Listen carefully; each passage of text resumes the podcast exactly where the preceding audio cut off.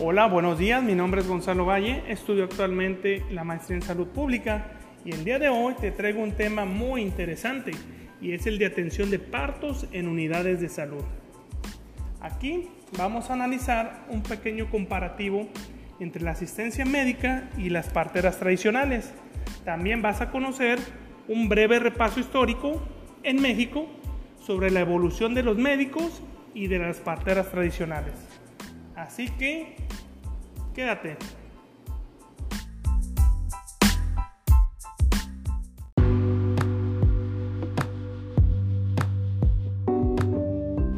Vamos a iniciar nuestra primera sección conociendo el desarrollo histórico de los cirujanos comadrones y de las parteras tradicionales.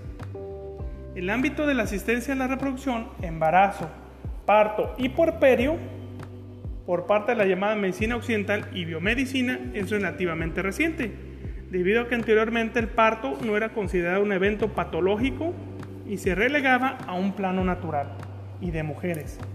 La comadre o partera era la encargada de asistir y ayudar a parir. Es hasta en el siglo XVIII cuando la hegemonía, que es el dominio de las parteras, se pone sistemáticamente en cuestión, desde el poder político, intelectual y religioso, y es sustituida de forma progresiva por la de los cirujanos comadrones. Esta transición de la partería femenina no profesionalizada a la obstetricia primordialmente masculina es un proceso inconcluso y complejo vigente aún en nuestros días. Todas las mujeres tienen derecho a una atención especializada cuando se presentan complicaciones de emergencias obstétricas. La partera parece estar limitada en este tipo de emergencias. Desde la década de los 90 se vive una transformación en el discurso de los organismos internacionales con respecto al papel de las parteras tradicionales en la asistencia a la reproducción. En los años 70 se optó por su formación para mejorar los servicios obstétricos, allá donde no hubiera personal sanitario profesional.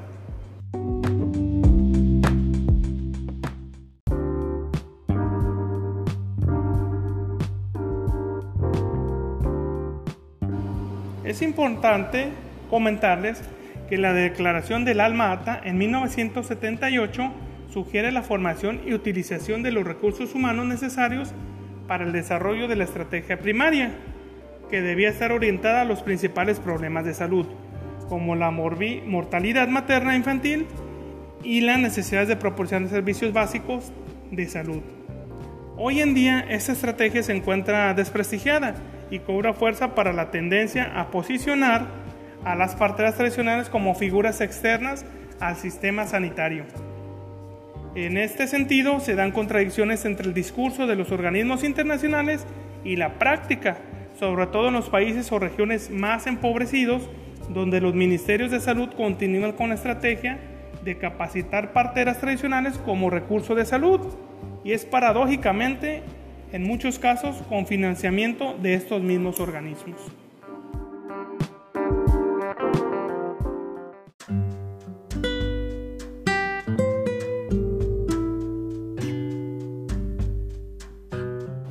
¿Qué tal? Interesante, ¿verdad? Pero todavía lo será más en este breve repaso histórico en México.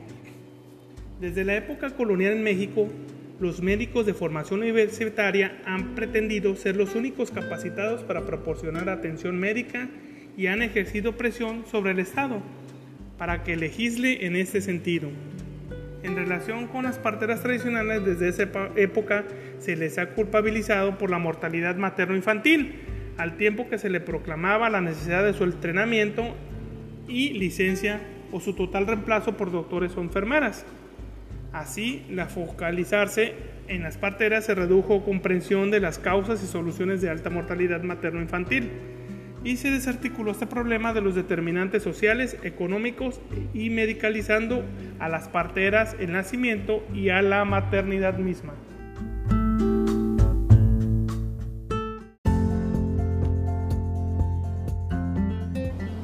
Para mí, hoy en día las unidades médicas han ido ganando territorio que anteriormente había sido dominio de las mujeres parteras.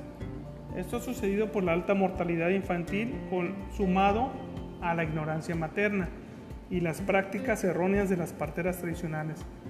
Estas figuras atendían alrededor del 90% de los nacimientos en el 2006. Esto se originó por el hecho de que muchas mujeres preferían parteras tradicionales o empíricas porque cobraban menos y porque en su comunidad no existían servicios médicos. Ponerse en manos de personas no especializadas constituía un gran riesgo tanto para la madre como para el hijo. O sea que identificaron y se entregaron a las parteras tradicionales para darles sentido de responsabilidad y cobijarlas de conocimientos en atención de partos. Pero siempre es importante establecer límites y explicarles lo que no se puede hacer. Considerar que podrán atender o actuar solo en casos de fuerza mayor que impiden a la mujer embarazada trasladarse de emergencia a un centro de salud. Estas parteras tradicionales ya existían y atendían a las parturientas, generalmente en zonas rurales, eran accesibles y aceptables desde el punto de vista cultural e influían en las decisiones de las mujeres respecto al uso de servicios de la salud.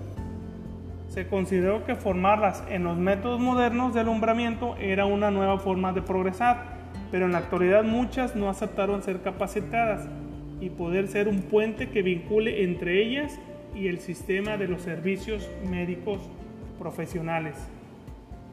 Una mujer embarazada de ser atendida por un trabajador de la salud, es decir, por un personal calificado con formación médica y conocimiento sobre atención del parto, ya sea un médico o una enfermera, posee las aptitudes profesionales necesarias para atender partos normales o encargarse del diagnóstico, el tratamiento o la remisión a otros establecimientos de los casos de complicación.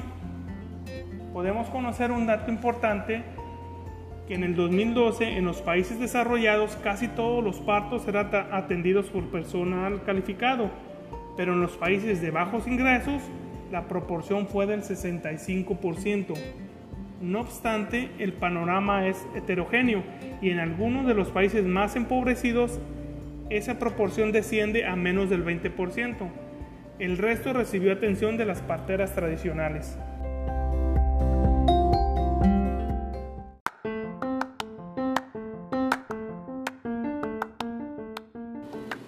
Mientras en las regiones más desarrolladas el 99% de los partos recibió atención por personal calificado. Este porcentaje baja al 63% si nos referimos a las regiones menos desarrolladas y hasta el 39% en el caso de los países menos adelantados. Todos estos datos son proporcionados por la ONFPA, que es el organismo de las Naciones Unidas encargado de la salud sexual y reproductiva, cuya misión es crear un mundo en el que todos los embarazos sean deseados, todos los partos sean seguros y se aproveche el potencial de todos los jóvenes. Aunque esta es la panorámica que muestran los datos oficiales, es difícil saber realmente cuántos partos son atendidos por personal calificado. En primer lugar, no todos los países disponen de sistema de registro civil. En la mayoría de los que cuentan con él, tan solo se registra la cuarta parte de los nacidos vivos. Este dato se pudo obtener del UNICEF. Otro dato importante que debemos analizar es que en México en el 2018 según el INEGI, se atendieron 100.000 nacimientos en Chiapas, Oaxaca y Guerrero. Todo esto parte de las ausencias de las caravanas de la salud, que hoy llamadas brigadas médicas, ya que daban atención cada 15 días y además esta atención era por pasantes médicos que en cierta forma afectaban la atención a la mujer embarazada. Entre otras cuestiones culturales, Existen aproximadamente en México 15.000 parteras tradicionales.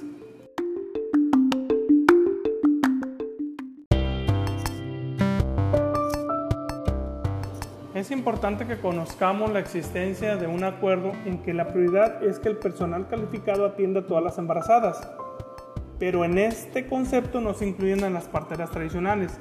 El motivo principal para ello es el abandono del enfoque de riesgo, que promovía la atención prenatal para detectar los embarazos de alto riesgo y asegurar su atención especializada, para dar un paso a un enfoque basado en los derechos humanos, en el que se considera que todas las embarazadas corren riesgos y tienen derecho al acceso a una atención de su parto por parte de personal calificado.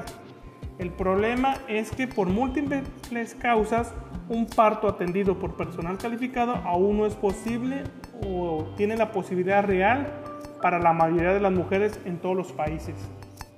En cambio, en la crítica a la capacitación de parteras tradicionales que hizo la OMS en el informe sobre la salud en el mundo en el 2005, se cuestionó la propia estrategia en sí. Los datos demostraron que la formación de las parteras tradicionales habían repercutido poco en la mortalidad materna. En la mayoría de los ámbitos es poco realista suponer que un curso de formación pueda tener algún efecto en la mortalidad materna. Se está generalizando la impresión de que la estrategia ha sido un fracaso. ¿Habremos tardado más de 20 años en darnos cuenta de ello? Y a la postre, y quién sabe si el dinero gastado no se habría empleado mejor a formar parteras profesionales. Para mejorar como sistema de salud y que las embarazadas asistan a unidades médicas, debemos considerar varios aspectos, como es justo que se aumenten los recursos humanos en las zonas más alejadas. Es en el caso de los centros médicos. Mejorar el trato médico-paciente, que sea más humano y sensibilizado, ya que muchas mujeres comunican que los profesionales del sistema de la salud oficial no son amables ni comprenden sus valores y creencias culturales. En consecuencia, muchas mujeres acuden a miembros de su familia o a parteras tradicionales para la atención prenatal del parto y del puerperio.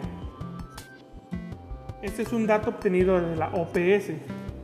Y por último, el sistema de salud debe adaptarse a la comunidad y no la comunidad a él, ya que esto es otro argumento que es la gran distancia del paradigma universalista biomédico propio del personal de salud frente a las culturas locales.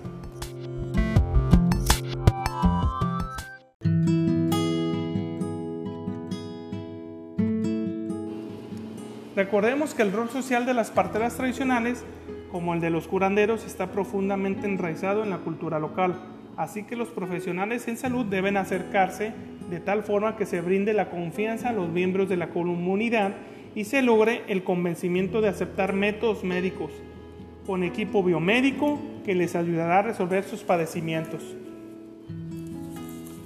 Existe un informe sobre la salud en el 2005 que lo emite la OMS. Sostiene que son los profesionales capacitados los más apropiados para brindar una atención del parto culturalmente adecuada. A pesar de todo, no se ofrece una explicación de qué es lo que ha cambiado para considerar que los médicos y las parteras profesionales estén ahora dotados de mayor sensibilidad cultural, de forma que ya no sea necesario fomentar el papel de la partera tradicional como un vínculo entre el sistema de salud y la comunidad. Como lo había mencionado anteriormente, la partera tradicional puede ser un enlace entre las comunidades y el personal de salud capacitado. Las parteras tradicionales pueden motivar a las mujeres a que utilicen servicios prenatales y de planificación de la familia y cuando surgen complicaciones pueden ser la vía de que las mujeres obtengan atención obstétrica de emergencia en los hospitales y otros establecimientos.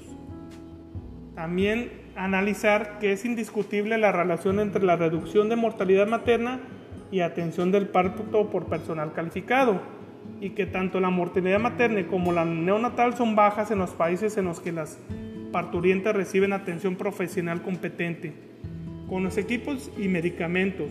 Además, suministros necesarios para tratar de forma eficaz y oportuna las complicaciones. Pero también es cierto que otros factores influyen en la misma medida en esta reducción de la mortalidad y que son la buena alimentación de las madres y las condiciones higiénico-sanitarias en general. Y claro, hay una relación de estos factores con los países desarrollados en partos atendidos por personal calificado.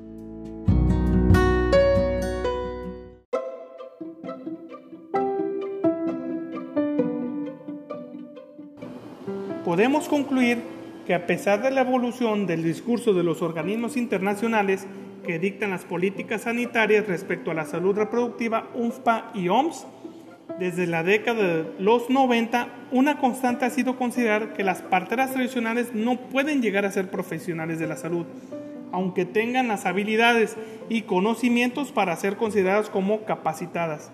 Esto ocasiona la reconfiguración de las posiciones en cuanto a la delimitación de funciones tanto de la partera tradicional y su relación con el sistema de salud. como del llamado personal calificado.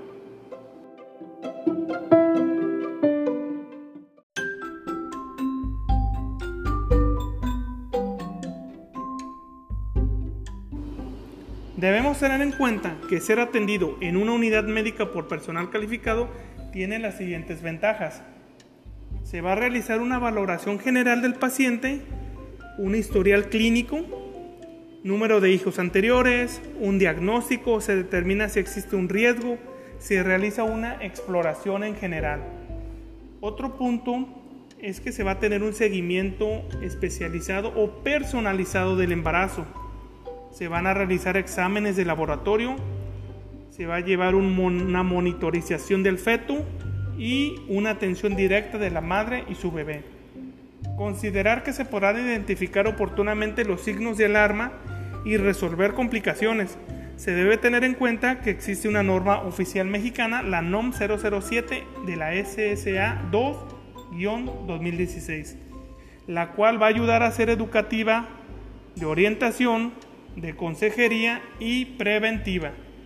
Esta norma tiene por objeto establecer los criterios mínimos para la atención médica a la mujer durante el embarazo, parto y puerperio normal y a la persona recién nacida. Es importante saber que las normas oficiales mexicanas son regulaciones que determinan la autoridad basándose en información, requisitos, especificaciones, procedimientos y metodología que deben cumplir los productos asegurando la calidad y seguridad del consumidor final, es decir, de nosotros.